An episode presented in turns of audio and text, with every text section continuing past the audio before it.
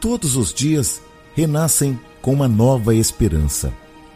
Eu acredito nas forças de um Deus que rege todo o universo. Ele é o meu mestre, minha luz, meu caminho, minha verdade.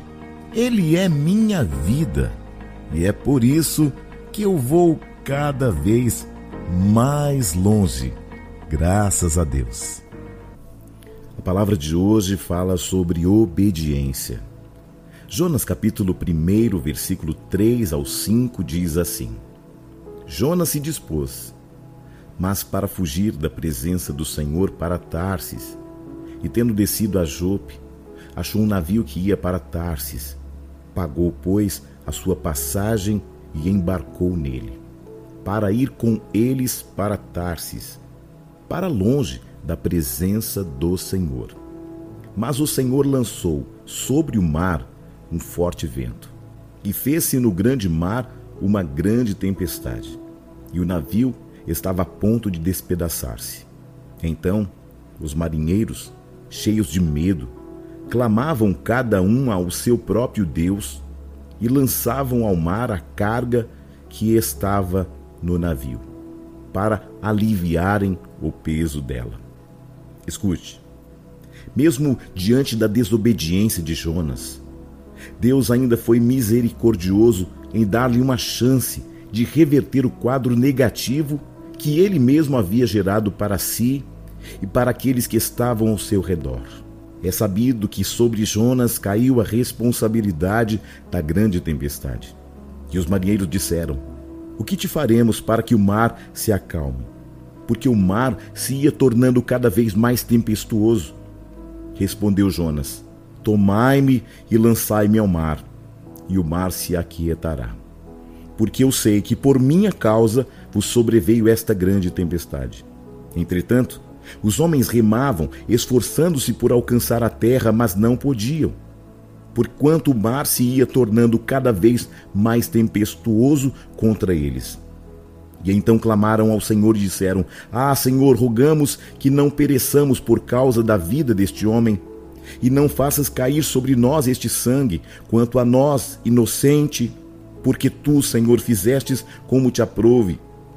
E levantaram a Jonas e lançaram ao mar, e cessou o mar a sua fúria. Jonas 1, do versículo 11 ao 15. Jonas teve tempo para sentir o gosto amargo da desobediência, cair em si, mudar de rumo e retornar ao caminho da obediência. Mas eu conheço muitas outras histórias de desobediência das quais as consequências foram tão severas que as pessoas não tiveram condições de recompor. E é para conseguir voltar ao rumo ao Espírito Santo nos convence do pecado, da justiça e do juízo. João 16, 8. O Espírito Santo que habita em nós é a fonte de discernimento para sabermos o caminho Muitas pessoas foram vencidas pelas tempestades da vida. Infelizmente, ouvintes não conseguiram vencer as tempestades da desobediência. Não conseguiram retornar ao prumo. Deus tem um caminho para nós. O Espírito de Deus quer nos convencer do juízo, do pecado e da justiça.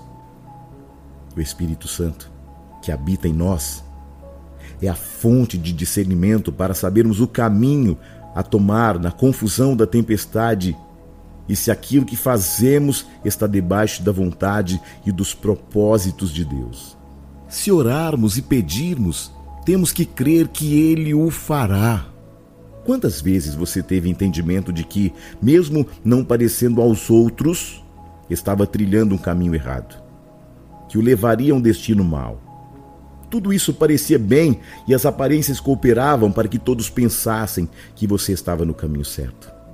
Mas no fundo, você sabia que estava se distanciando dos caminhos dos propósitos de Deus. É impressionante quanto Deus nos ama, como seu espírito tem ciúme de nós. Pode parecer que tudo vai bem, mas nós sabemos quando não vai. Sim ou não? Quem está aí? O Espírito de Deus fala em nós. Fala ao nosso coração, sopra aos nossos ouvidos, ao nosso entendimento espiritual. Nos avisa, Mesmo que tudo aponte para um lado, sabemos o lado para o qual Deus nos chama. Sua voz é inconfundível. Por isso, é importante, imprescindível, ouvinte, que nós possamos ter a sensibilidade de entender.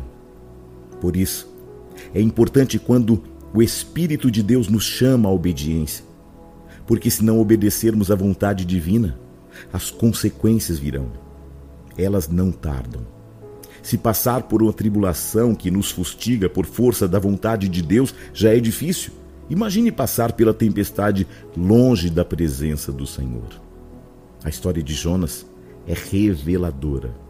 Imagine se Jonas estivesse desprovido da presença de Deus da proteção divina. O que seria dele?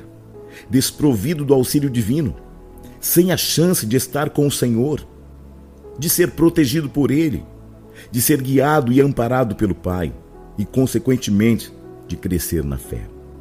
Passar por uma dor tremenda como consequência do distanciamento de Deus é terrível, pois passar pelo vale da sombra da morte sozinho e sem proteção é estar no meio de um furacão sem ter onde segurar-se.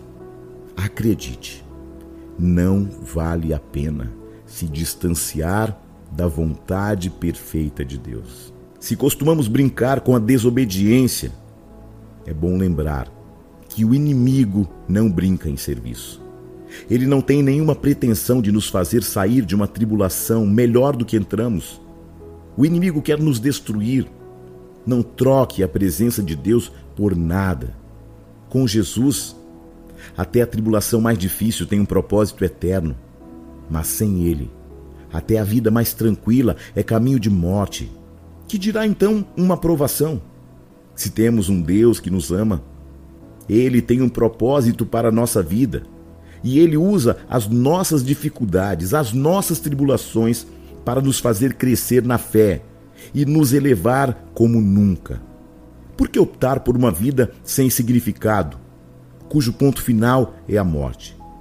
O Senhor é tão misericordioso e ama tanto você que continua esperando com braços abertos, como o pai do filho pródigo, para dar sentido à sua vida e fazer que ela cumpra seus propósitos eternos. Eu sou o Bispo Júnior Neri. Graça e paz.